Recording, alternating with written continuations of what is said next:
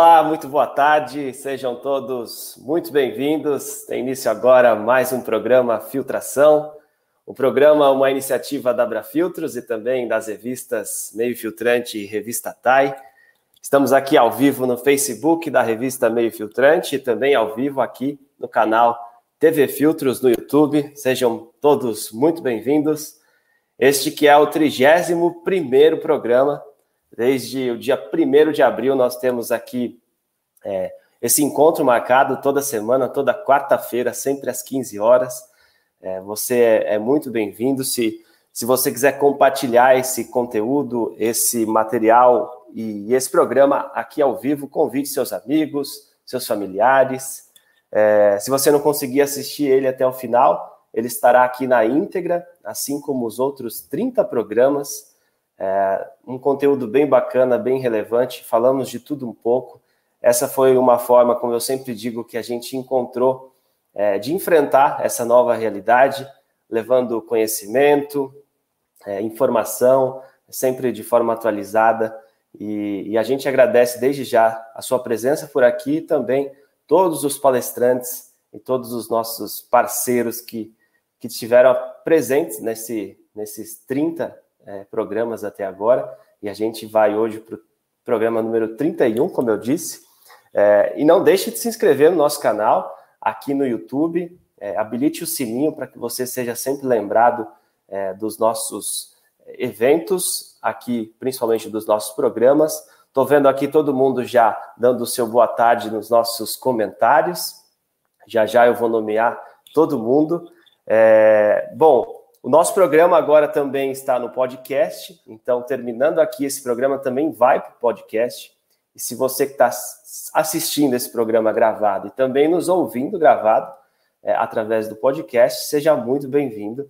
Estamos aqui ao vivo, mas você também é bem-vindo é, nos ouvindo e compartilhando esse conteúdo a qualquer momento.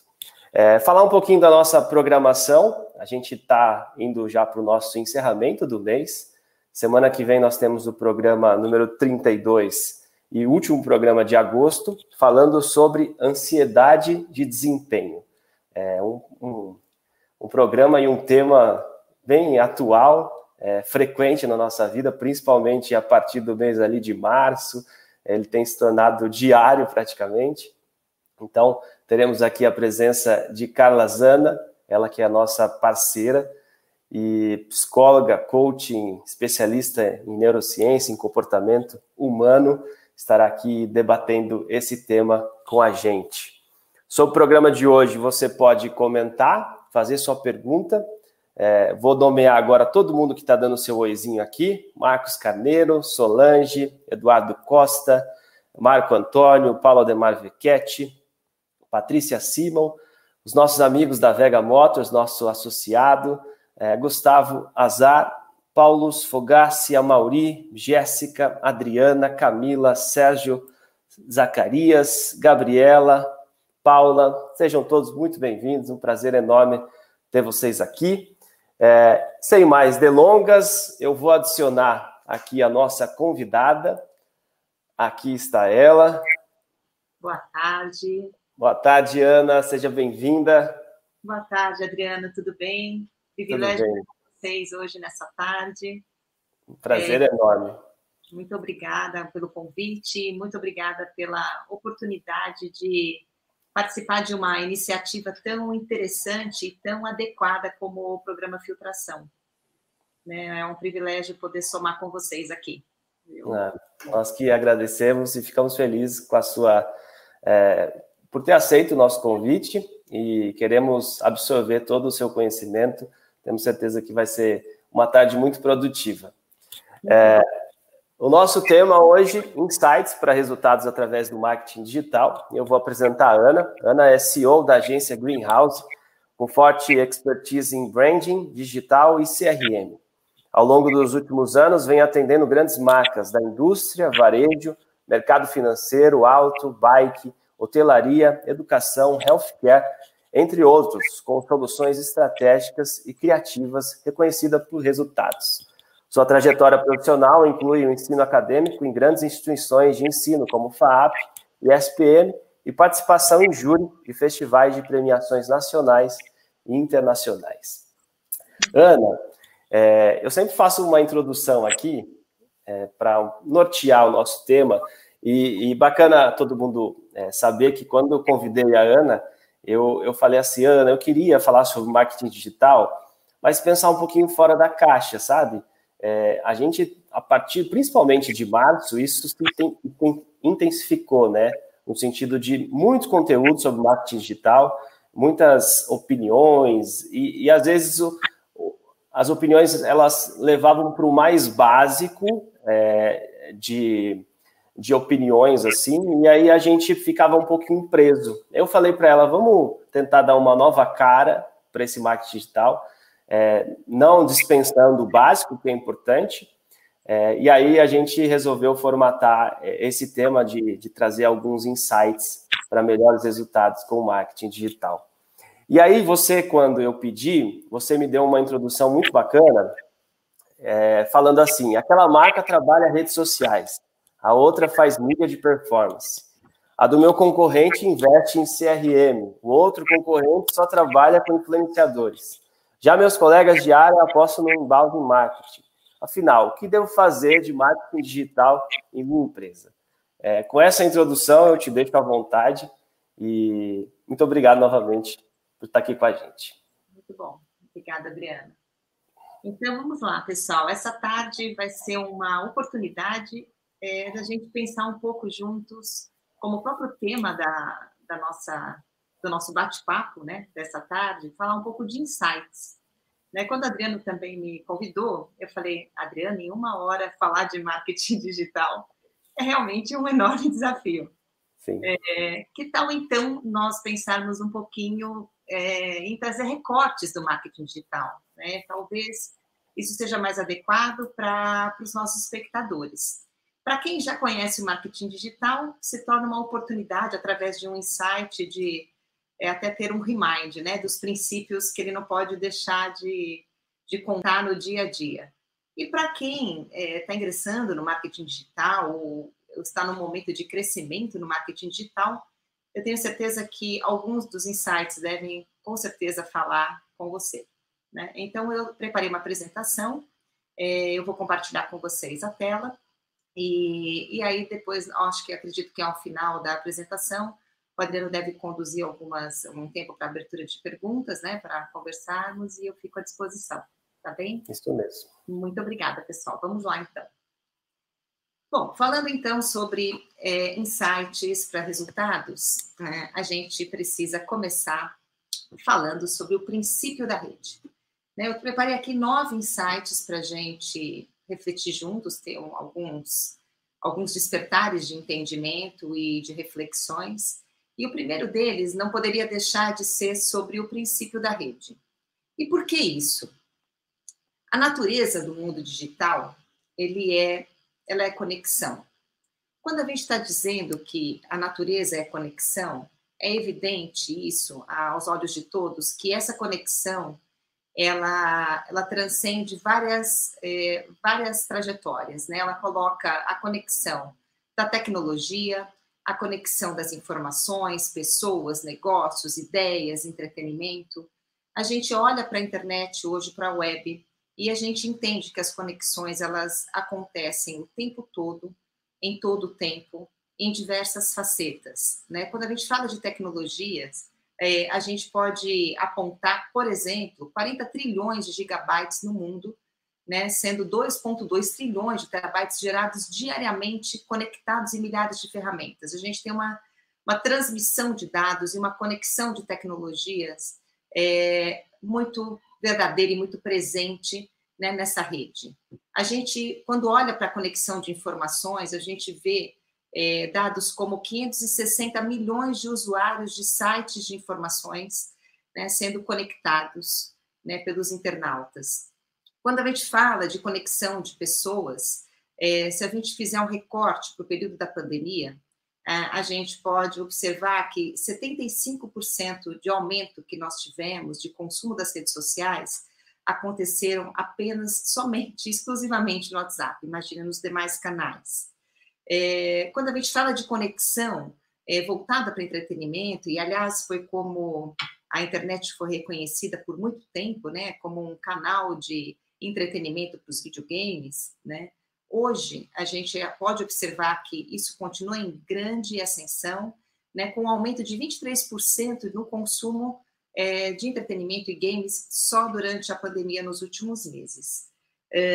Quando falamos de conexão, por exemplo, um ponto de conexão de convergência de ideias, é, o aumento do uso de hashtags, né, não só a, apenas para as postagens, para o uso em postagens, mas até mesmo no uso de comentários, é, movimentam bilhões de posts diariamente. E quando a gente fala de conexão do ponto de vista de negócios, aqui também tem um dado que eu acredito que muitos de vocês já devem ter ouvido.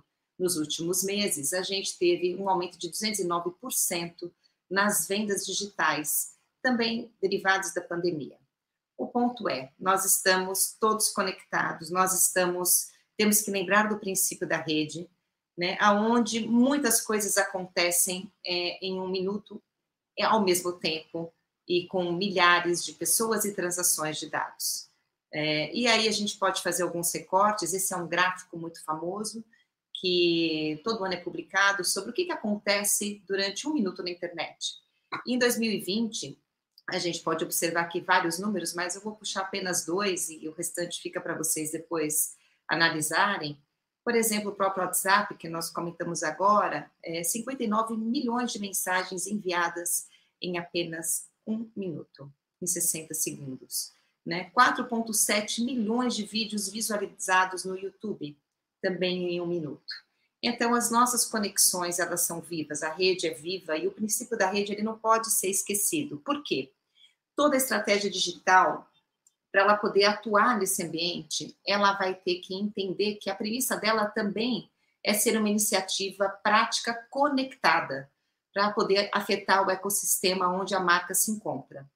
Em outras palavras, quando a gente está falando sobre uma conexão de iniciativas estratégicas dentro do ambiente digital, a, a gente quer dizer o seguinte: um bom exemplo.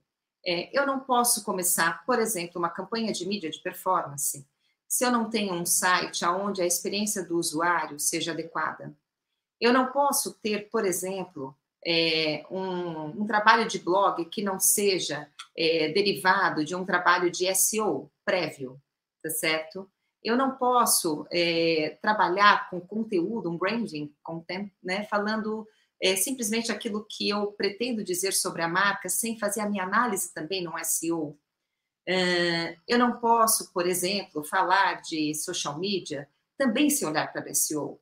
Não posso falar de CRM sem entender que eu te, tive ali uma jornada do consumidor, entendi alguns comportamentos dele através do meu trabalho de mídia, por exemplo, de performance, até o, e o trabalho juntamente casado com o inbound marketing para levar os meus visitantes a um site onde possivelmente pode ser um ponto de conversão. E tudo isso se conecta o tempo todo. O trabalho de influencers, que não poderia acontecer de forma isolada, é, alienado de um trabalho, de uma visão de mídia, né? Então, nós temos o princípio da rede é, orientando a gente para um insight que é o seguinte: por favor, não pense isoladamente. Nós temos que pensar em rede. Cada uma das estratégias desenhadas dentro de uma empresa, dentro de, uma, de um departamento de marketing, que tem como objetivos é, trazer resultados através de marketing digital, não pode esquecer que existe uma interdependência entre essas iniciativas, tá certo? Essa é a primeira reflexão que eu gostaria de deixar. Aparentemente é uma premissa básica, mas muito importante de ser resgatada, porque hoje a gente acompanha muitos é, prospects em mercado e clientes que já passaram por momentos como esses, aonde chegaram para nós trabalhando uma iniciativa de forma isolada e muito decepcionado com os resultados que vinham obtendo.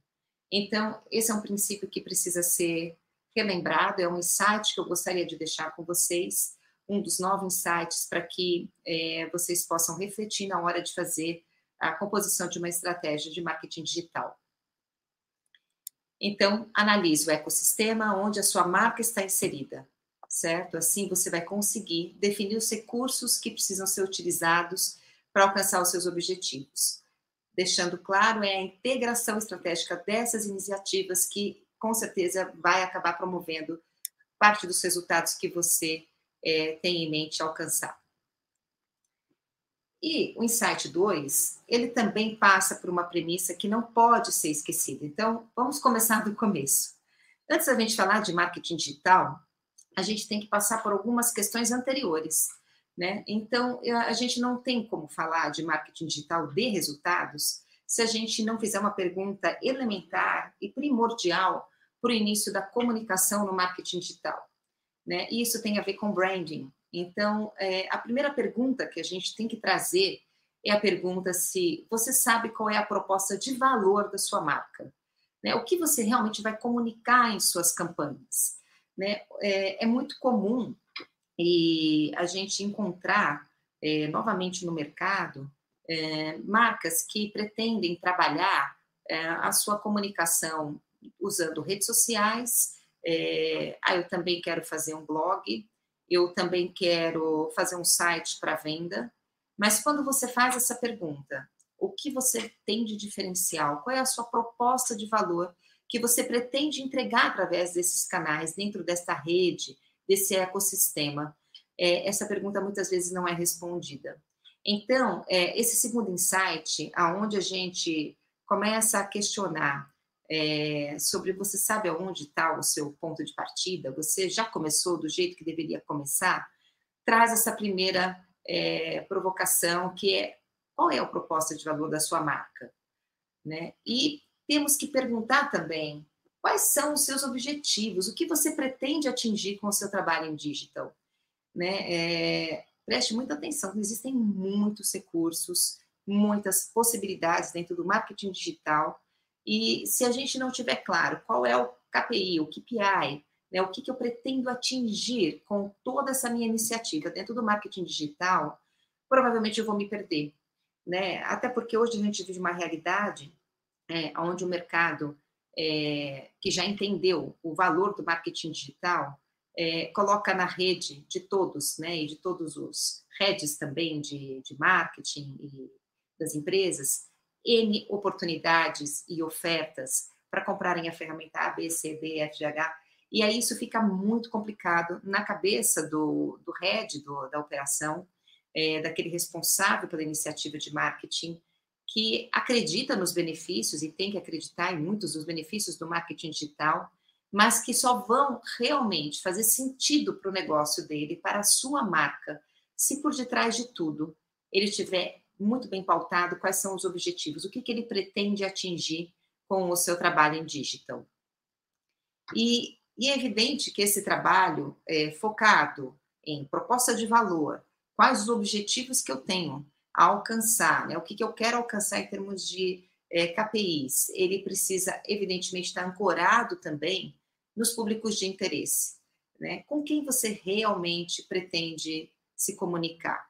Né? O marketing digital nos dá a possibilidade de trabalhar com segmentações, N segmentações, mas ainda antes da segmentação, a gente tem que falar aí das pessoas. Quem são os seus públicos de interesse? Né? Você conhece esse público? Né? E aí vem algumas questões bastante importantes que a gente vai continuar é, conversando daqui para frente, abrindo um pouco mais, que é a questão dos KPIs e a questão das pessoas. Mas o segundo insight que eu quero deixar é, é essa provocação. Você tem as perguntas principais respondidas para decidir trabalhar com marketing digital? Ah, hoje a tendência é o digital. Estamos vivendo a era da transformação digital. É um caminho sem volta. A pandemia ainda tem esse discurso é, trazido de uma maneira ainda mais presente. E aí todas as empresas se veem quase que empurradas para trabalharem o marketing digital, mas pulam a etapa das perguntas principais que vão fundamentar as premissas do seu trabalho em marketing digital. E aí, entrando um pouco em KPIs, é, nos KPIs, eu gostaria de falar do insight número 3 e trazer uma provocação sobre, afinal de contas, qual é o seu foco. Né? E Primeiro, para falar de foco, né, de objetivos de KPIs, é, é preciso entender a diferença entre os KPIs e as métricas. Né? E aqui, é, de uma maneira bastante didática, eu, eu quero dividir com vocês é, esses conceitos. Né? Quando a gente fala de métrica, a métrica está constituindo um indicador que normalmente está associado a um comportamento do usuário é, na internet. Né? Ele não tem necessariamente uma meta definida, ele simplesmente mede. Né? Eles não apresentam dados concretos sobre as suas ações de marketing. Eles simplesmente, a métrica ela tem simplesmente o papel de apontar para o desempenho daquele canal, né, daquele indicador. Uh, já por um outro lado, o KPI, ele é um indicador que ele é criado a partir dessas métricas, né? Ele tem o objetivo de mostrar é, se você consegue ou não atingir determinado resultado. Ele é mais voltado para medir os resultados da organização como um todo. É, e eu vou trazer alguns, alguns exemplos para vocês entenderem. Né? Então, além de avaliar a performance, por exemplo, é, da organização ou de um objetivo ali de recorte específico dentro do marketing, os indicadores, os KPIs, eles podem ser muito, muito úteis para a instituição, para a organização, para analisar as tendências daquele usuário. Então, a diferença é importante de ser compreendida, até porque quando se fala de marketing digital, é, evidentemente você, a gente está falando de resultados e os insights são para que a gente possa refletir sobre como trazer os melhores resultados, eu tenho que fazer a pergunta: você tem claro para você, instituição, né, empresa, quais são as suas, os seus KPIs, né? É, você tem essa clareza? É, é claro para você o que, que você tem como objetivo e o que, que é a métrica que vai ajudar você, quais são as métricas que vão ajudar você a colocar um holofote para entender quais são é, é, a, a, as métricas que você realmente conseguiu atingir, o que, que foi possível atingir, e se aquilo está sendo um resultado de sucesso ou não está sendo um resultado de sucesso. Né? E um exemplo muito simples, né, que eu gostaria de dividir, é tão simples quanto isso. O site, por exemplo, o seu site, recebeu mil visitas no mês. 50 pessoas compraram algum, do, do, algum produto seu durante esse mês. Bom, isso é uma métrica. Eu tenho ali dois, dois indicadores, né? Eu tenho dois medidores. Eu tenho mil visitas no site por mês, eu tenho 50 pessoas que fizeram compras. Quando eu transformo isso num KPI, né, eu vou falar, opa, a taxa de conversão do seu site foi de 5% no mês, né? Eu peguei a quantidade de conversões e dividi pela quantidade de visitantes. O que que esse slide, na verdade, ele tem para nós como insight de importante? É, ele provoca é, cada um de nós que trabalhamos com marketing digital a, a saber muito bem o que, que a gente espera daquilo que a gente está colocando no ar como ação. Né? Eu tenho um, um cliente, vou fazer uma homenagem a um cliente que eu tenho muito carinho aqui, que a gente vem conversando sobre KPIs nos últimos dias. Né? Ele até brincou comigo, ele falando, eu vou lá para assistir essa live, porque a gente tem que falar de KPIs ainda essa semana. Então, a gente sabe o quanto é importante, ele tem se preocupado isso dentro é, da sua empresa e, e, a gente tem discutido. Isso é muito importante. Né? E é tão importante que quando a gente é, começa a abrir um pouco mais esse tema, a gente pode trazer uma infinidade de métricas para apoiarem uma infinidade de KPIs. Mas aí eu gostaria, para não, como a gente está falando de insights e a gente tem uma hora para falar um pouco sobre marketing digital. E os insights também, eu tive que fazer um pouco dos recortes para não, não extrapolar o tempo. Eu vou me restringir a, a observar 14 métricas mais utilizadas do marketing digital para dividir com vocês e, e, falar um pouquinho sobre essa aplicação é, dentro dos objetivos dos, dos KPIs. Né? Então, quando a gente fala das métricas do marketing digital, é, a gente não pode esquecer de algumas delas, as que são as principais, como o ROI, né, o retorno sobre investimento, o custo de aquisição por cliente, é, o CAC, o ticket médio, né, o quanto aquele cliente é, realmente está gastando com a minha marca, o tempo de vida do cliente, o que a gente chama de lifetime value, é, a taxa de cliques, né, e aí a gente tem o, o tal do CTR, que são as avaliações de campanha, os custos por clique, os custos por lead, né? Quantas visitas únicas eu tive na, na minha página, por exemplo, do site? Quanto tempo aquela pessoa gastou, um visitante gastou no meu site? As taxas de abertura de e-mail, as taxas de cliques de e-mail, as taxas de conversão, as taxas de conversão do funil, né? E as visitas efetivamente no, efetivamente no site. Então, essas são as 14 métricas que eu fiz um recorte aqui das mais utilizadas no marketing digital E, e aí eu trago também alguns cortes, alguns recortes para os KPIs aqui. Quais seriam os KPIs, ou KPIs primários, secundários e alguns de ordem prática? Né? Importante ressaltar que todos eles devem estar orientados para o objetivo do negócio, para o seu objetivo de marketing, né? que vai ter esse cross com o objetivo de negócio das, da sua empresa. Né? Então, os KPIs primários, por exemplo, podem passar por leads, né? Quantos leads eu quero gerar? Né? Qual é o tamanho do tráfego que eu quero trazer para o meu site? Né? Qual é o custo de aquisição por lead que eu tenho que alcançar? Uma taxa de conversão desejada? Qual é a receita total? A receita por compra? Né? E aí eu posso entrar em KPIs secundários, né? O custo por lead um, em cada estágio do funil, por exemplo. É, os assinantes de uma newsletter, o número deles, eu quero saber, eu quero aumentar minha, meu número de assinantes do blog, eu quero aumentar o número das minhas visitas recorrentes no blog, por exemplo, pode ser um, um KPI secundário, é, o custo por visitante, né? A origem do tráfego, se é orgânico, pago, rede social, direto, é, e-mail e outros, né? então eu quero realmente entender, e aí a gente tem muito uma discussão que cada vez mais vem sendo é, trazida à tona dentro do, do marketing digital, que é o marketing de atribuição, quais são os canais que efetivamente trazem melhores resultados para minha estratégia, né? E o preço médio por transação. E aí eu tenho KPIs práticos, né? Então eu posso estabelecer, veja, eu coloquei aqui um recorte, gente, existem N KPIs, KPIs que a gente pode estabelecer é, dentro do marketing digital. Eu estou fazendo um recorte aqui para aqueles que são é, mais presentes hoje, ou deveriam, poderiam estar mais presentes hoje dentro das estratégias das empresas, tá? Então, os KPIs práticos, é, a gente pode falar de page view, pode falar das visitas por página, das taxas de bounce rate, as melhorias nas landing pages, os page ranks, né? A verdade é que a gente hoje fala muito de ranqueamento conta da, do orgânico, que precisa crescer, é, as palavras-chave mais pesquisadas de acordo com o seu negócio, uh, os conteúdos mais lidos ou visitados, uh, o tráfego, uh, os visitantes novos versus os recorrentes, interações sociais, etc, etc. Bom, isso aqui existe, né, dentro da nossa reflexão aqui como insight, para ajudar a trazer para nós um pensamento, né, sobre o que, que eu estou fazendo hoje com a minha estratégia de marketing digital. Eu estou analisando métricas, tudo bem, mas eu realmente sei aonde eu devo chegar. Esse é um terceiro insight que realmente eu tenho que deixar com vocês. Qual é o foco né, que você quer colocar nas suas ações de marketing digital?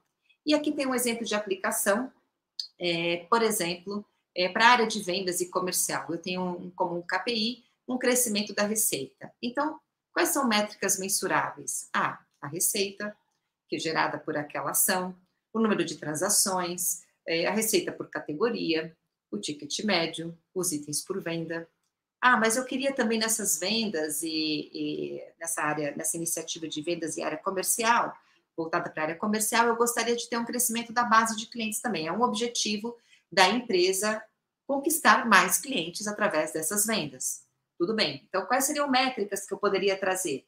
Métricas de novos cadastros, crescimento da base por região e por aí vai. E aí aqui tem alguns exemplos dentro de construção de marca também, por exemplo, gatilho de clientes, né? Eu quero o ganho de clientes, o aumento do alcance, e aí quais são as métricas possíveis? Fidelização de cliente também, que é o trabalho de retenção, o aumento de engajamento, né? São podem ser grandes objetivos, e aí eu teria as métricas para fazerem um apoio a isso. Então, quando eu falo de manter, por exemplo, um cliente existente, eu posso ter uma métrica como os visitantes que retornaram ao site eu posso ter uma métrica como as vendas por cliente. Eu posso ter uma dimensão personalizada, né? O cliente existente. E eu posso ter o lifetime velho. E por aí vai. Né? É, quando eu falo, por exemplo, de um crescimento e engajamento, aí também eu posso falar, nossa, eu tenho um objetivo de aumentar o meu número de likes. Então tá. Então, uma das métricas possíveis para a gente utilizar para essa finalidade são os cliques espontâneos no botão seguir. Ou são os novos likes, são os novos seguidores e por aí vai.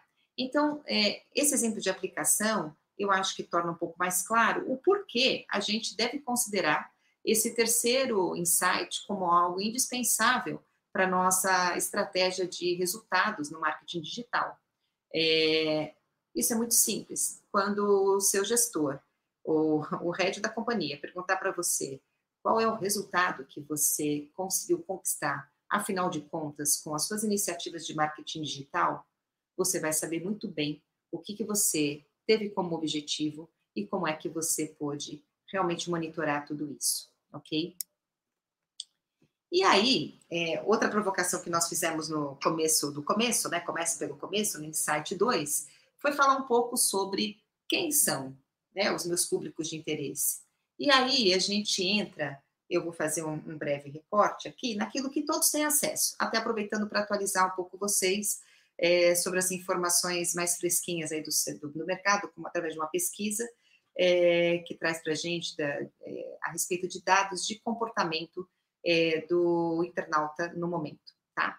Então, a gente pode fazer um, uma, um breve break aqui, né, falando um pouco é, sobre o, qual o perfil né, dos nossos usuários da internet hoje, qual é o comportamento deles, e para depois entender que isso tudo é tão amplo, tão amplo, que isso não é o suficiente para que eu consiga enxergar uma estratégia digital, mas é um ponto de partida. Então vamos lá.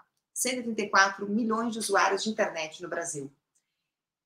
Eu tenho 74% dos brasileiros hoje acessando a internet pelo menos uma vez nos últimos três meses.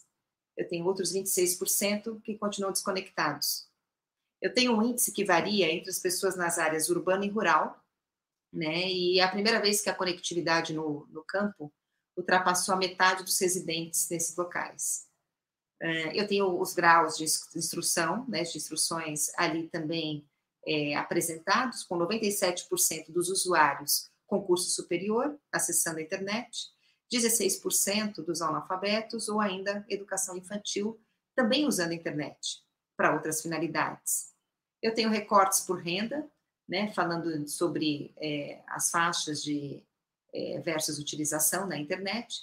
Então, quem ganha menos de um salário mínimo, representando 61%, 86% entre os que recebem de 3 a 5 salários mínimos e 94% entre os usuários com remuneração acima de 10 salários mínimos.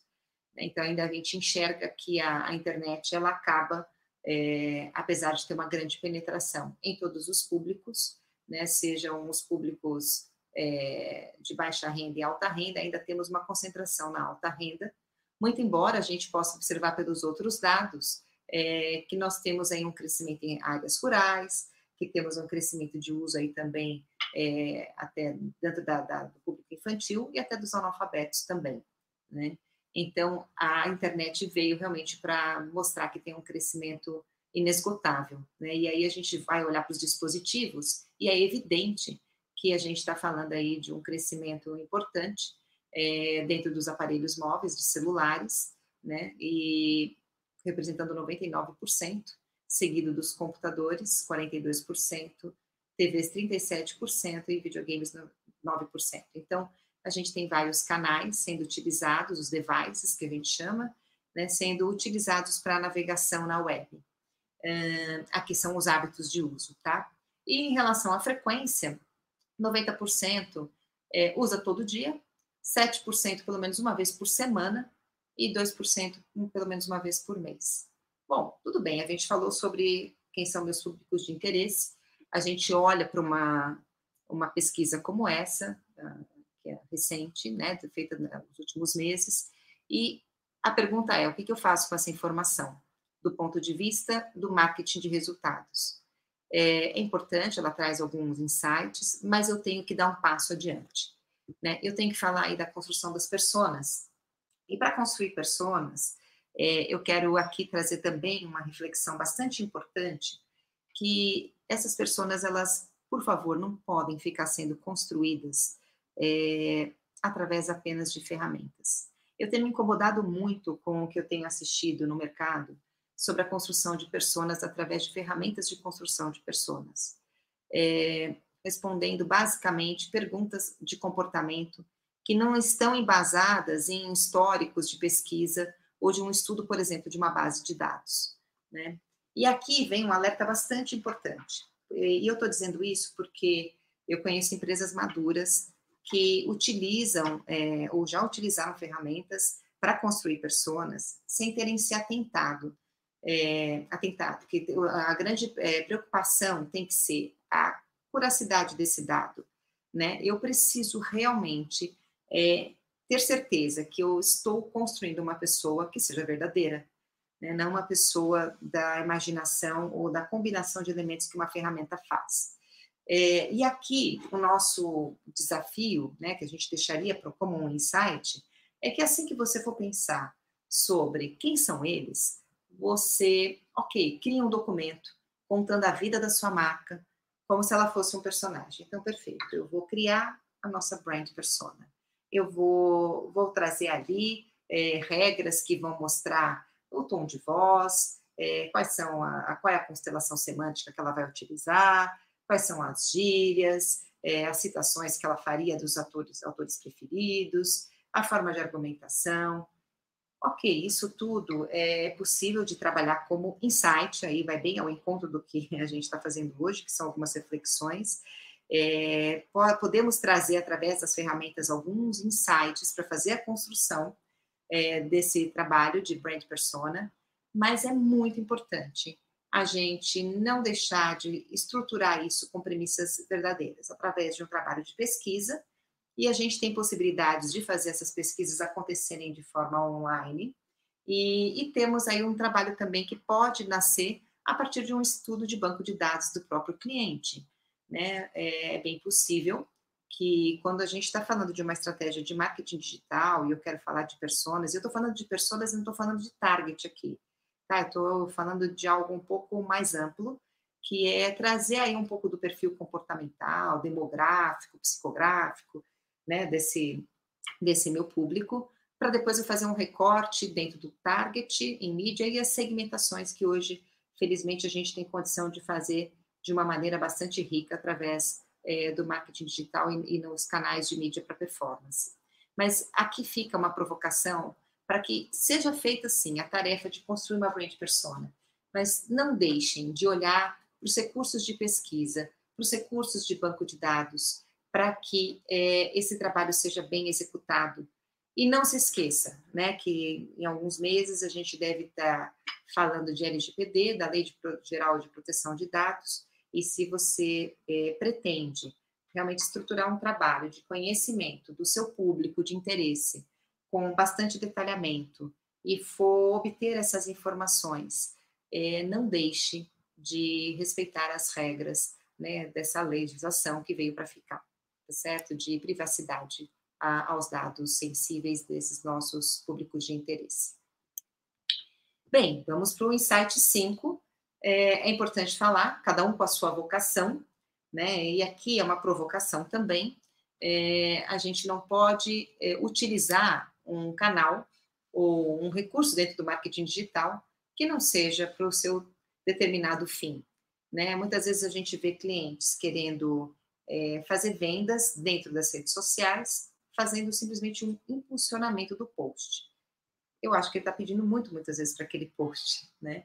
Pode funcionar para uma ação de engajamento, mas existem é, recursos mais adequados dentro, por exemplo, de uma rede social, como uma campanha de digital, né, de anúncios, para que ele consiga, por exemplo, fazer vendas.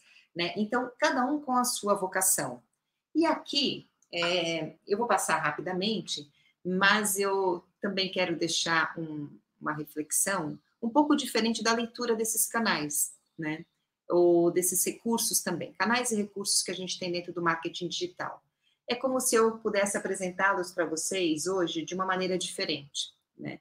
Então, o que, que seria o inbound marketing é, dentro do seu papel adequado, na sua vocação? É para a marca que quer ser encontrada pelo público dele, né? É, público dela. Então, é, eu quero ser encontrado? Oh, então tá bem. A vocação do inbound marketing é trabalhar uma estratégia de funil para que eu seja encontrada pelo meu público de interesse. Ah, então, se eu estiver construindo uma estratégia digital, você está querendo me dizer que se eu quero ser achado, talvez o mal de marketing deva estar no meu checklist? Sim, isso é verdade. Ah, mas e o marketing de conteúdo? O marketing de conteúdo, conteúdo é mais amplo e ele é, precisa ser aplicado é, da maneira mais adequada possível em cada etapa da jornada de compra do, da sua marca, né? Então, o marketing de conteúdo, ele, ele transborda, ele é uma iniciativa mais ampla do que o embalde marketing, e é evidente que tem uma intersecção, mas é importante a gente olhar para ele também como um recurso dentro da nossa jornada de compra. O blog, por exemplo. Eu gosto muito de dizer que o blog, ele é a casa do marketing de conteúdo, né? Então, ele é um canal exclusivo da marca, da sua marca, e é importante que ele seja usado com muita com muita propriedade, né? Às vezes o, a marca sabe que tem aquele blog e coloca ali um conteúdo simplesmente para não deixar de postar nada aquela, aquela semana, porque provavelmente deve ter alguma visita ou ele tem que cumprir um calendário. Eu gostaria de fazer um convite para que os blogs fossem observados de outra forma, né? Que o blog ele passasse a ser observado como o seu recurso particular, né? E com isso um privilégio agregado de falar com o seu público de interesse, né? Num one-to-one, num espaço só seu. É a casa do seu marketing de conteúdo. Assim como quando a gente fala de hot sites, né, de pages, é a sua casa, né, onde você vai receber a sua visita. E, e, é importante você preparar muito bem a sua casa para receber a sua visita. Então, como é que é a experiência de UX, UI dentro da, da sua página? Né, os seus é, visitantes, eles vivem uma experiência agradável ali dentro? Você está recebendo né, na sua casa, vamos fazer um paralelo aí com o mundo digital, é como se você estivesse comparando com o mundo físico, você vai receber a sua visita, e é bem importante que a sua casa esteja bem arrumada, e mais do que bem arrumada, ela promova uma experiência agradável para sua visita. Né? As redes sociais, por sua vez, eu gosto de apresentá-las como um recurso aonde é, a gente pode falar da conexão da nossa comunidade, das minhas comunidades de marca, né? E, e é um espaço de convívio. É, eu sei que aqui todos os canais ou recursos, eles não são novos para vocês, né? Até se tiverem pessoas que já estão mais tempo na área assistindo a live, talvez elas falem, poxa, mas isso eu sei. Mas o meu convite aqui é para que a gente observe para esses recursos e canais é, com um outro olhar, né, com uma nova forma de adequação diante daquilo que a gente muitas vezes realiza. Né? E as redes sociais, elas muitas vezes viram uma rede social para expressar aquilo que o cliente quer expressar. E não passa a ser visto como um ambiente onde eu tenho comunidades trocando informações, é um espaço de convívio, eu tenho troca de ideias, eu tenho ações e expressões de sentimentos, eu tenho likes, eu tenho é, curtidas, eu tenho né, os, os, likes, as curtidas, eu tenho aqueles que não curtem, eu tenho é, os emojis ali, né? Muitas vezes as expressões de horrores, de paixão, né? Então é um ambiente vivo e é um ambiente que precisa ser observado dessa forma na hora de construir uma estratégia que paute o resultado. E-mail marketing também, né? Lembrando que a velha e boa carta que, que ela pode, ele pode ser visto como a velha e boa carta que você gostaria de receber, né? Isso já faz você eliminar dezenas de e-mails, né, que você poderia criar quando você coloca um critério como esse, né? E, e aí ainda as estratégias de SEO, né, para se tornar percebido pelos mecanismos de busca para o seu público de interesse, né? O SEM, que é a máquina para fazer rodar os seus links, né, que vocês querem que sejam encontrados. Os influencers, que eu gosto de falar um pouco sobre a celebridade do seu público-alvo, né? Ele tem que conhecer o seu público tão bem quanto você, né? E as iniciativas de automação de marketing, que é, eles podem, ela pode, elas podem ser vistas como colocar para rodar ações corriqueiras de comunicação, não se confundindo com o CRM, por favor, porque é muito do que eu vejo hoje, é, o trabalho de fluxo de marketing, né? E, e aí a gente, é, olhando para um CRM, confunde os papéis, entendendo que a régua de automação necessariamente não é a régua que foi estudada para falar com uma base de dados que nasce dentro do CRM, né, onde a gente tem a arte de criar relacionamentos para vender, reter, fidelizar e ampliar a receita da empresa, tá certo? E as mídias, evidentemente, que aqui eu, eu gosto de dividir em três canais, né, em três é, categorias, que é a mídia adquirida, a mídia paga e a mídia pertencente. A mídia adquirida é aquela incrível que você adquiriu porque você tem o seu público interagindo contigo, a paga, que são as conhecidas, né, os display ads, os retargetings, as programáticas, os anúncios em redes sociais, e as pertencentes, como eu citei, por exemplo, o blog, um website, é, as próprias redes sociais, que você tem como oportunidade de trabalhar dentro da sua estratégia como um canal. Então, é, esse é um insight bastante importante que eu gostaria de dizer para vocês assim: reflitam sobre a vocação de cada um dos recursos e canais. E na hora de desenhar a sua estratégia, esteja, esteja certo que você não só está recapitulando o princípio da rede, conectando essas estratégias entre vários recursos e canais, mas dando a eles, que é esse insight, a vocação que cada um deles deve ter e ser respeitada para uma melhor performance em termos de resultados. Outro insight que eu gostaria de deixar para vocês é sobre as ferramentas, né? Elas não pensam. Ferramentas não pensam, ferramentas executam, né? E aqui é um slide só para trazer uma pequena provocação é, de número de ferramentas que hoje poderiam ser encontradas é, no mercado mundial. Né? Então, aqueles, aquelas pequenas letrinhas que vocês estão vendo são pequenos logotipos, e isso é apenas uma das páginas né, sobre as ferramentas que geram experiências digitais.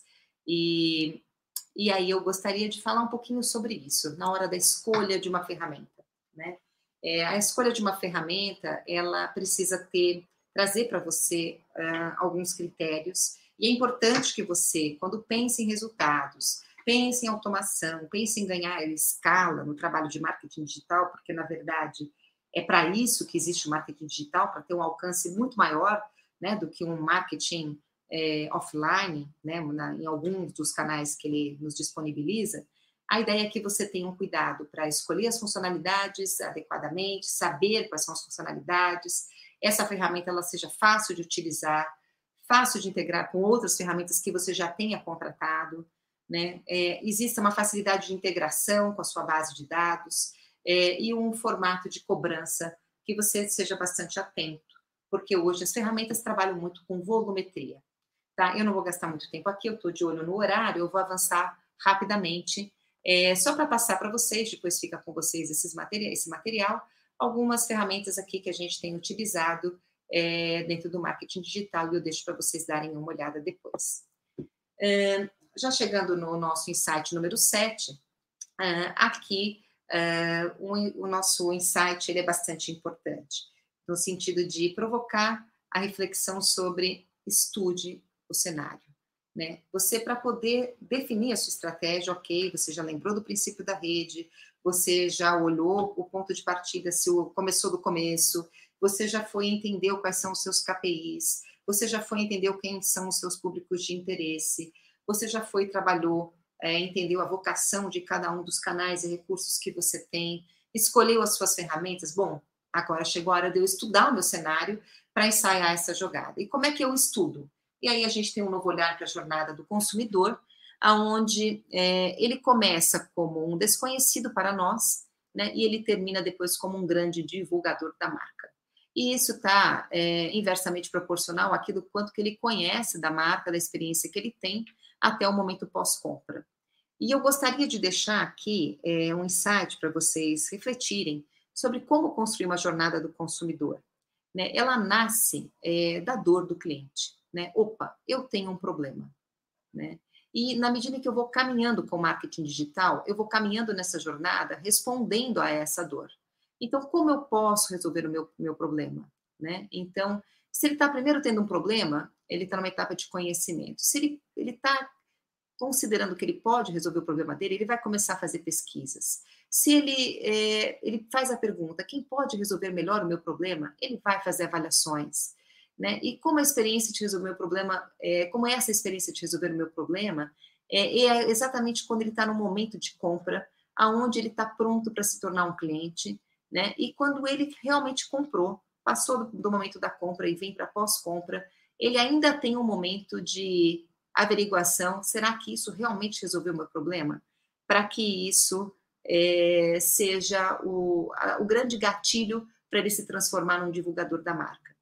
É, aqui eu estou passando muito rápido, mas o que eu gostaria de deixar de recado em termos da jornada do consumidor é que ela é personalizada, tá bom? Eu realmente eu preciso insistir numa colocação tão simples quanto essa, porque eu também já me deparei é, com centenas de situações no mercado onde a jornada do consumidor ela é vista como algo default, né? E na verdade ela não é default. a, o caminho de uma jornada, passando por etapas de conhecimento, pesquisa, avaliação, compra e pós-compra, sim, mas a gente precisa é, fazer um trabalho personalizado, aonde a gente tem que ter uma visão 360 do funil, que começa com o trabalho de funil de vendas e depois ele vem para um, um trabalho pós-compra, que a gente coloca naquele triângulo verde todo um trabalho que nasce é, dentro de, uma, de um relacionamento, de estratégia de relacionamento com o CRM.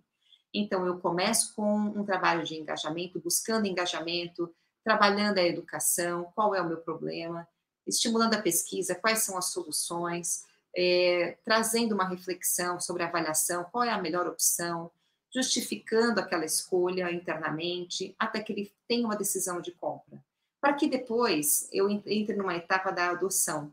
É exatamente o momento que ele vira o divulgador. Era mesmo o que eu precisava, né? Então, eu vou trabalhar agora, então, a retenção. Que bom, eu fiz uma boa decisão e eu tenho condições, então, de expandir o meu trabalho de vendas com esse cliente, com de crescimento da base, de upsell e cross-sell, para chegar numa fidelização com uma compra que ele vai evangelizar. Ele se torna aqui o divulgador master da nossa marca.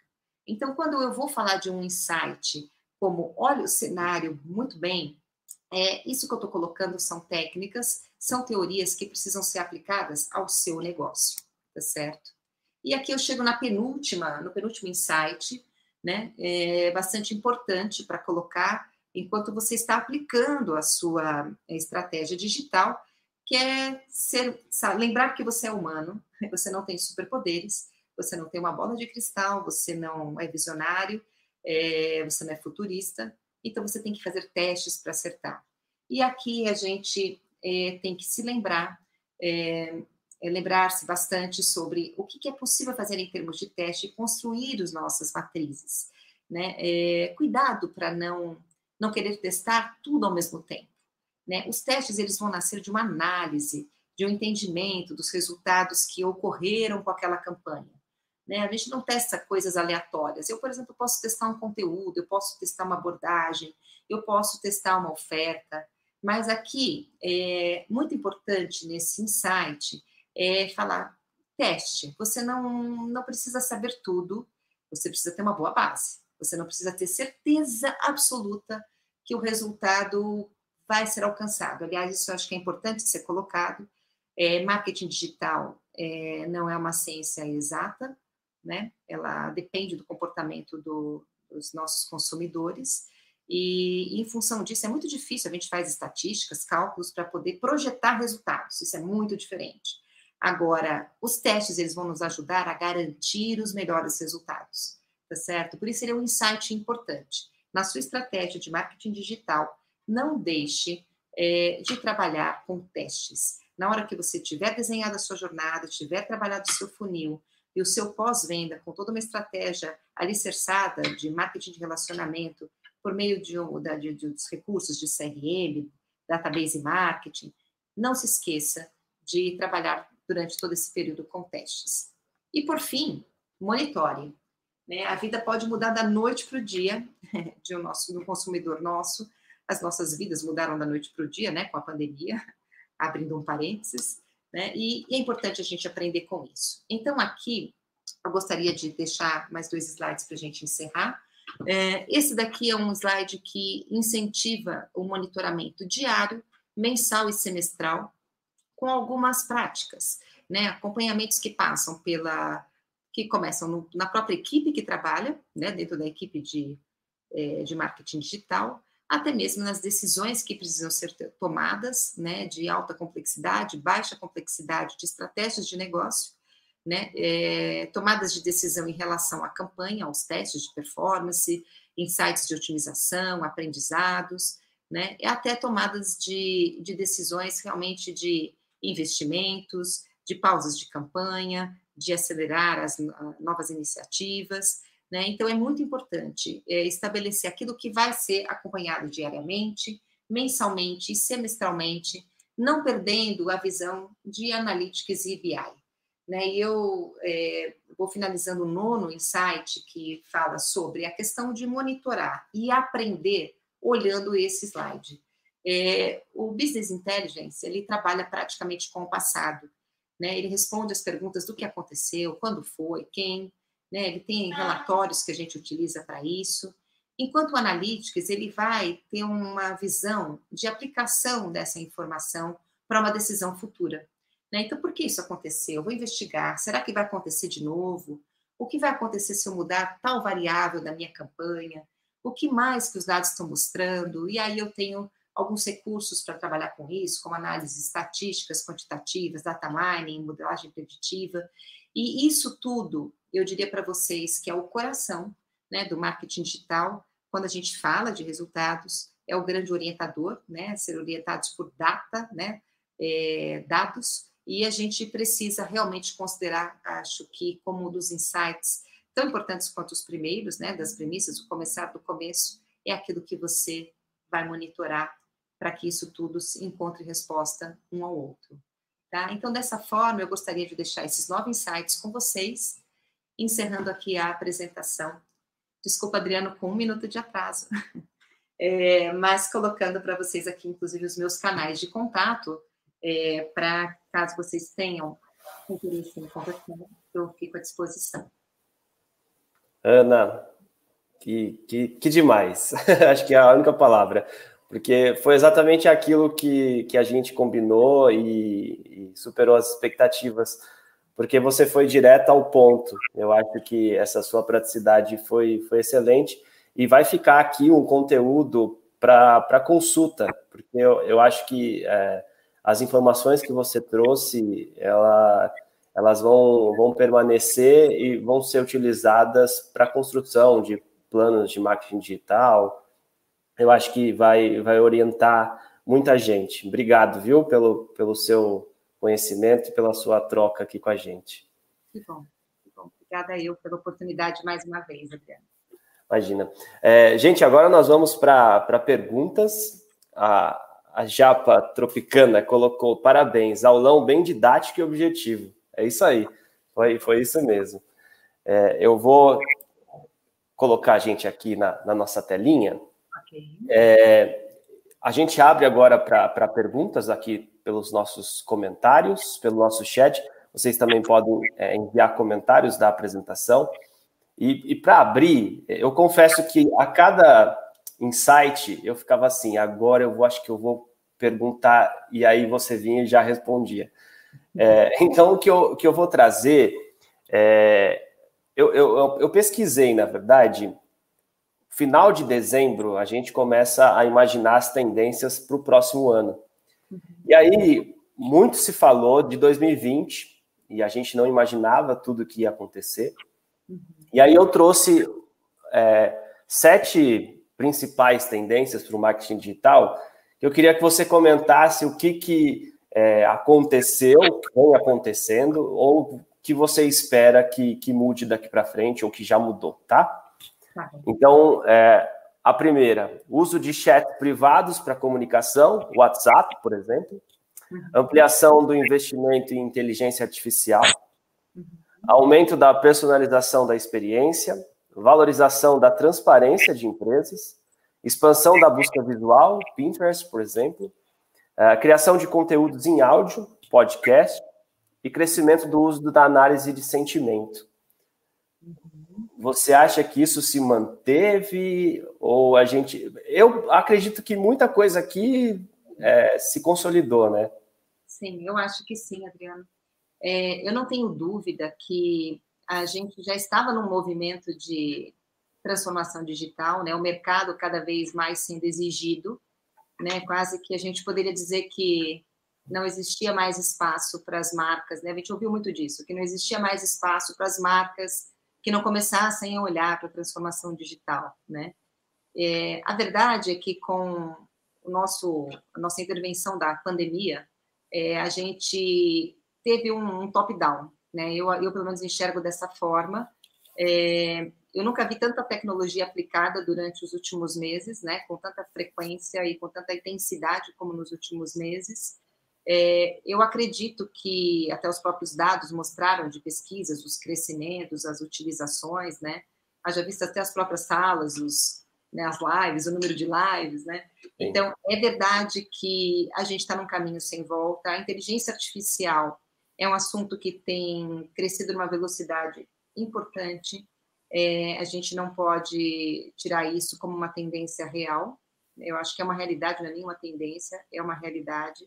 É, os chats, eu acredito que eles ganhem cada vez mais é, a sua performance, né, os comandos de voz, é, isso tudo está muito atrelado à questão dos sentimentos, sim, também, né?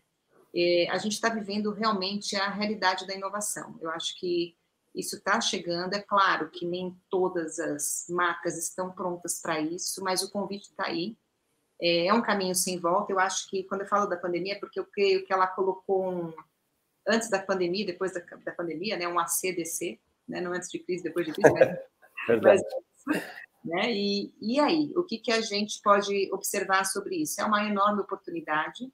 Né? Nós temos um investimento muito forte em tecnologia hoje acontecendo, os recursos envolvidos em desenvolvimento de tecnologia são enormes, né? A cada é, a cada dia novas startups vão surgindo, né? todas resolvendo dores né, de consumidores. Sim. Por isso, a outra colocação que você fez de experiência, para mim, faz muito sentido.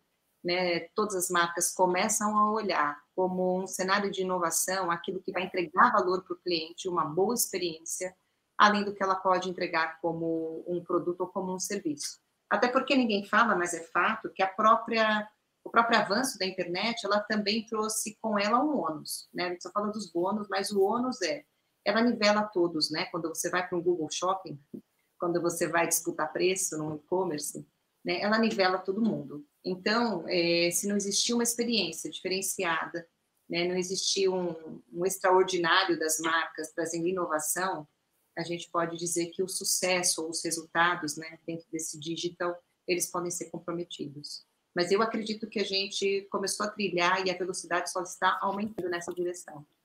Sim. É, a gente teve um programa aqui, e aliás, quem quiser assistir, foi bem bacana, é, falando sobre as tendências da comunicação e do marketing.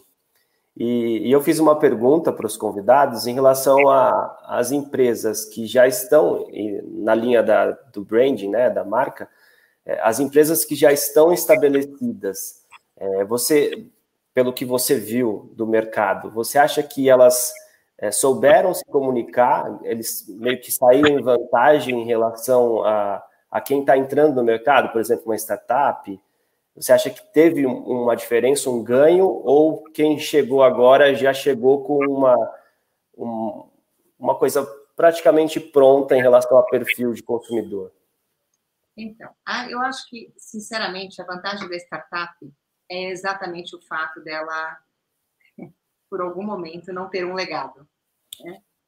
Eu acho que se tem uma vantagem da startup é essa. Se tem uma vantagem, ao mesmo tempo pode parecer um paradoxo, né, de uma marca estabelecida, é que ela tem um legado, né? Ela tem, né? ela tem uma experiência, é, mas ela não tem, ela não traz, é, ela não arrasta com ela, muito provavelmente, os vícios e o poder de é, e a rigidez, né, a dificuldade de manobra para trazer o que é uma inovação. Né? A gente participa muito, é, a Greenhouse, além da parte de agência que ela atua com muitos especialistas nessas verticais dentro do, do marketing digital, e branding, branding, CRM, digital, ela tem um trabalho com consultoria, ela tem um braço de consultoria e que estende uh, o papel de que apoia as empresas no trabalho de inovação e transformação digital. E é muito interessante você observar que existe em muitas das empresas a, a visão de transformação, a necessidade está observada, mas o movimento para a execução da inovação é, é, muito complicado, porque mexe em uma série de regras pré-estabelecidas. É difícil romper com o antigo. Sim. Nesse sentido, a startup ela tem vantagens, né? mas eu acho que todos nós estamos sendo convidados a buscar essa inovação naquilo que a gente entrega hoje para o consumidor, não tenho dúvida. Legal. O Sérgio faz uma pergunta aqui. É, como eu posso medir o sucesso da minha empresa nas redes sociais? É, em, em, relação, acho que até marketing, o marketing digital. É, vai ter um momento que eu vou estar tá plenamente satisfeito e, ou isso não acontece? É, acho que às vezes é até por objetivo, né? Você tem que colocar. Exatamente. É, Sérgio, o que, que eu diria para você?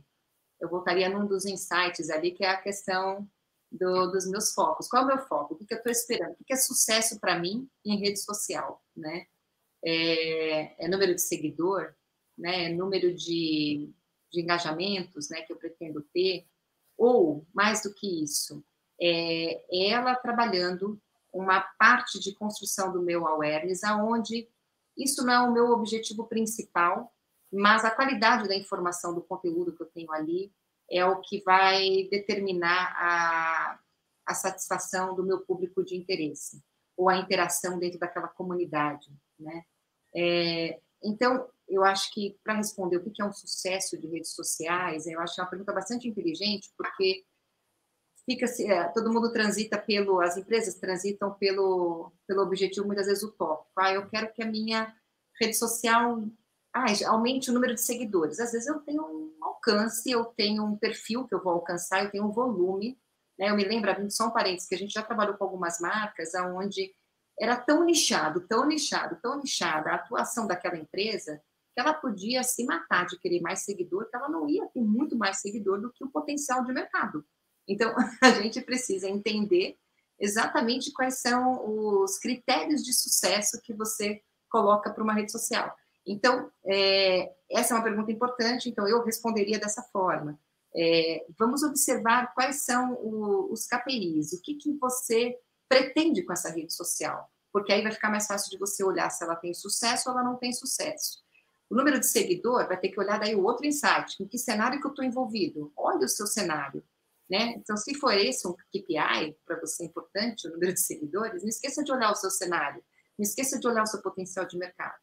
Se for o poder do engajamento, não se esqueça aí dos trabalhos que a gente está falando de marketing de conteúdo, da vocação, como é que isso está estruturado, né? Então, o que eu tenho para entregar como proposta de valor, é, isso tudo está sendo bem trabalhado, aí eu posso colocar uma meta de um bom engajamento. E isso tudo vai ser sucesso quando estiver sendo trabalhado de uma maneira é, muito clara e com as premissas adequadas. Não sei se eu respondi, mas eu. Sim, não, perfeito, perfeito. Obrigado, Sérgio, pela pergunta, muito boa.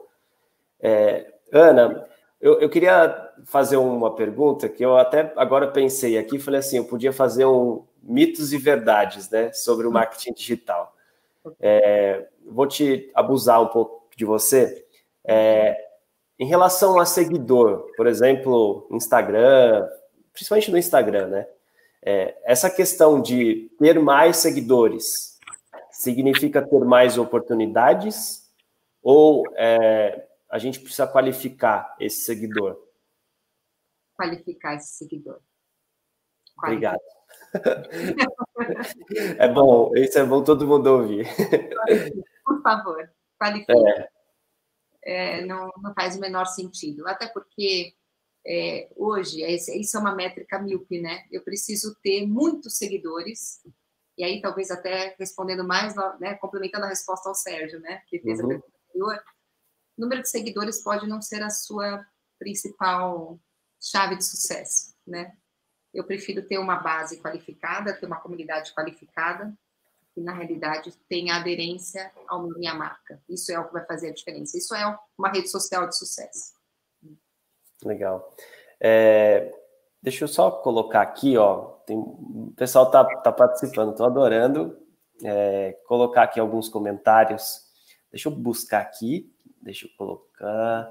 Uh, esteve aqui com a gente a Jéssica, a Luísa, Portugal, é, Luciano Morato, da Supply Service, também associado a Brafiltros, Ivan, Miriam, Mila, William, uh, a quem mais? Paulos, Patrícia Simon, colocou muito prática, clara e objetiva. Parabéns. O Paulo colocou sensacional, a Paula Sharp colocou parabéns, o Sérgio Zacarias, parabéns.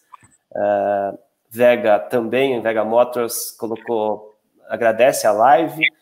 A SPR também, nossa associada, parabéns, que você possa participar de outras. Eu tenho certeza que já já nosso presidente aparece aqui e vai fazer esse convite oficialmente. É, a Mila colocou parabéns, grata pelo rico conteúdo. Ana é sensacional. A Gabriela colocou show demais, Camila, muito bom. A Patrícia fez um, um, comentário aqui, que eu vou compartilhar. Essa pandemia trouxe um aprendizado muito rápido e necessário para todos que passaram a trabalhar em home office.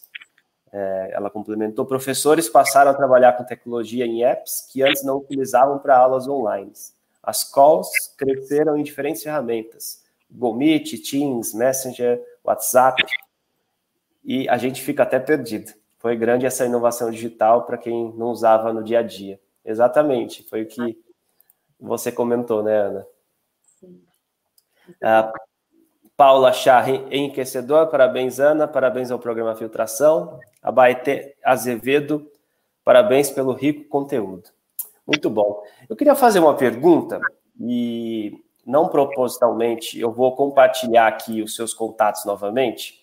Ah. É, a relação, a, a questão de em que momento eu devo procurar uma agência de marketing para trabalhar meu marketing digital, ou em que, é, de que forma uma agência pode nos ajudar, e aí é, eu queria que você falasse um pouco do trabalho da, da Greenhouse. É, é, importante não terceirizar, mas ter o apoio é, de profissionais que, que saibam o que estão fazendo, ou que a gente estava falando aqui até antes de começar, a questão de, é, de conhecer as ferramentas, de estar de, de tá ambientado com, com, as novidades. O que, que você é, pensa disso? É, bom, marketing digital, é, ele sempre vai ser necessário na era em que a gente está vivendo, né? É, o marketing digital ele já é, ele é mais há muito tempo ele se tornou realidade, né? E é fato que em todo tempo as empresas se deparam com essa necessidade. No entanto, quando é que você procura uma agência, né? É, você procura uma agência quando você, primeiramente, é, pretende criar uma estratégia digital, né? E ainda ontem a gente teve a oportunidade aqui na, na Greenhouse de assistir um potencial cliente que pediu para bater o um papo só conosco, dizendo: Ana, é, eu queria entender qual vai ser o momento que eu vou chamar vocês. Porque, assim, eu estou tendo que estabelecer um monte de coisa aqui. É, eu cheguei agora, ele era um cliente chegando novo né, na, na, na companhia. Mas qual é o momento certo de chamar vocês, né? E, e, o que eu coloquei para ele foi meio que a lição de casa, né? Então, vamos começar do começo. O que, que você já tem, né? E, e o que, que você aonde você pretende chegar. Aí ele ficou parado e falou: Poxa, eu acho que eu preciso pensar em algumas questões, eu tenho algumas coisas claras. Eu falei: Então tá, eu posso te ajudar a construir essa trajetória, né? É, entendendo o seu ponto de partida e aonde você precisa chegar e a gente trabalhar juntos essa estratégia no digital para suportar tudo isso. Tudo isso para dizer que é, em qualquer momento, a qualquer momento que uma empresa é, pretender isoladamente falar de venda, isoladamente falar de um trabalho de redes sociais, é, isoladamente falar de um trabalho de performance, é, ela está falando de marketing digital. E aí, quando você me pergunta sobre a Greenhouse, o nosso diferencial ele está justamente em entender que isso não pode acontecer de uma forma desconectada. Isso tem a ver do, com o princípio da rede. Por isso que eu fui tão clara no primeiro, né, no primeiro insight. Sim. E é o que a gente acredita, é o que a gente pratica. Então, assim como teve essa conversa ontem com esse prospect, é, eu colocaria dessa forma: é, nós precisamos, é o nosso diferencial, nós precisamos entender aonde você está, qual é a sua proposta de valor, aonde você pretende chegar, né, com quem você pretende se comunicar. É, a gente tem um trabalho de análise de contexto daquela marca, daquele cliente. Esse é um grande diferencial da, da, da Greenhouse que faz um trabalho bastante estratégico como agência. Ela não é uma agência executora, ela é uma agência que ela começa o trabalho na estratégia, ela ajuda os clientes a trabalharem o planejamento estratégico de marketing, no marketing digital, inclusive, CRM, branding digital, e, e ela consegue ajudar a operacionalizar com a criação estratégica. Né? Então, a nossa entrega operacional, que muitas empresas olham para a agência como operação, é, até isso ela é diferenciada, porque ela trabalha a operação do ponto de vista estratégico, respondendo a essa estratégia, né, que ela vai ser trabalhada da maneira mais criativa possível. É, por muito tempo a gente até se posicionou como planejamento criativo e criação estratégica. Né? É, nós trabalhamos com muitos especialistas que conectam é, o conhecimento para poder trazer essa proposição de estratégia para os nossos clientes. Então, é um modelo bastante diferenciado. Muito legal. É, faz todo sentido, né? Porque hoje, não não estou não tô generalizando, mas o que a gente vê é vamos contratar alguém para responder ou para postar alguma coisa. E você trouxe aqui, é, muito bem colocado, todos os dados mais recentes que mostram que o digital está tomando conta, né? É, e, e colocá-lo de uma forma e exercê-lo de uma forma estratégica, é, bem pensada, né? É, pode fazer diferença para a sua empresa, né? Eu acho, acho super válido é, pensar com carinho no marketing digital, não apenas num tem que fazer, Sim, exato. E até eu me preocupo muito com isso hoje, observando o mercado, que muitas empresas, muitas vezes, é, às vezes até por desconhecimento, e aqui não é nenhuma crítica arrogante, elas contratam, virou um guarda-chuva, o analista digital. E o analista digital pode ser tudo, e normalmente ele é chamado para ser tudo e mais um pouco. Sim. Então, eu já ouvi descrições de vagas, né? Clientes que comentaram comigo, que precisavam de um analista que é, comentaram ter visto, né, não dentro deles, das organizações, mas já ouviam falar de é, analistas que tinham que programar, criar, fazer a estratégia, fazer a performance. Oi? Falei, nossa, quem é esse super-homem, coitado, que se chama analista?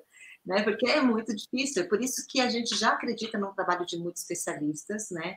Dentro do digital. Então, hoje eu tenho, dentro da, da Greenhouse, o melhor profissional de CRM, eu tenho o melhor profissional de performance, eu tenho o melhor profissional de SEO e por aí vai.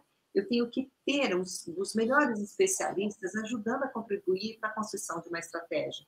Sim. E os clientes hoje, eles precisam é, ter ou receber do mercado muito mais valor nesse sentido, porque a operação é, ela pode ser feita até uma boa parte por ferramentas como a gente viu. Né? Sim, então, verdade. Tem que ser além disso. Né? Hum. Ana, muito bom, muito legal. É uma pena a gente já estar tá chegando ao nosso final. É importante mesmo, eu reforço que esse conteúdo vai ficar aqui é, como uma fonte mesmo de informação, um conteúdo tão relevante, é, várias é, ferramentas, insights. É, esse era o nosso objetivo mesmo, é, trazer de forma prática, né? Um, um conteúdo que está tão em alta e tão presente é, na, na, vida das empresas, na nossa vida particular é, e de profissionais autônomos também. Vai ser muito importante ter esse conteúdo aqui reservado para quem precisar. É, vou adicionar aqui o nosso presidente, o presidente da Abra Filtros, para o nosso encerramento oficial. Okay. Aqui está João Moura.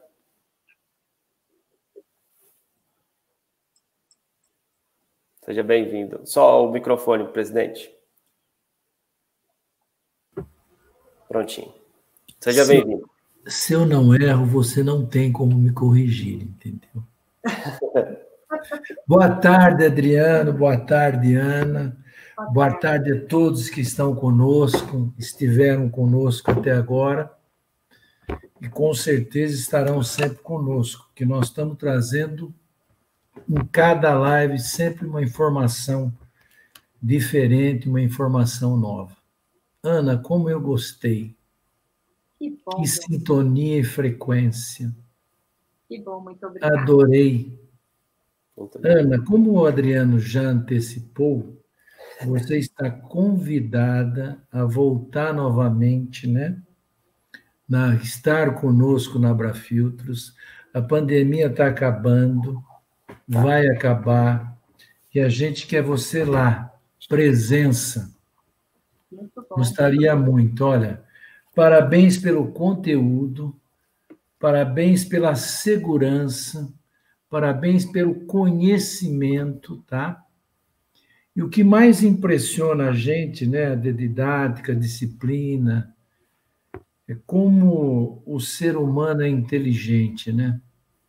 Essa fase de pandemia, você citou ainda há pouco, as pessoas correndo, né? Tanta coisa, tanta novidade em tão pouco tempo.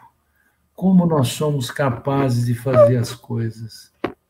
E como a gente, quando é cobrado, quando a gente é exigido, como a gente responde fácil. Sim. E o marketing digital é uma porta, né? Que você não tem retorno, você tem só continuidade. Porque ou você entra os seus negócios no marketing digital, ou o seu negócio fica fora. Então, é uma coisa assim muito emocionante do que nós estamos vivendo, as oportunidades que nós estamos tendo de poder reverter as situações com simplicidade, praticidade e perfeição para os negócios que nós estamos vivendo. Uma vez mais, muitíssimo obrigado. Espero vê-la em breve e simbolicamente eu passo para você a chave da Abrafiltros, para que você a tenha e sempre possa estar conosco. Saúde, sucesso sempre para você. Um grande abraço a todos. Adriano, a palavra é sua. Estou tá? fazendo direitinho conforme as suas instruções, hein? Obrigado. Grande a todos. Espero vê-los em breve.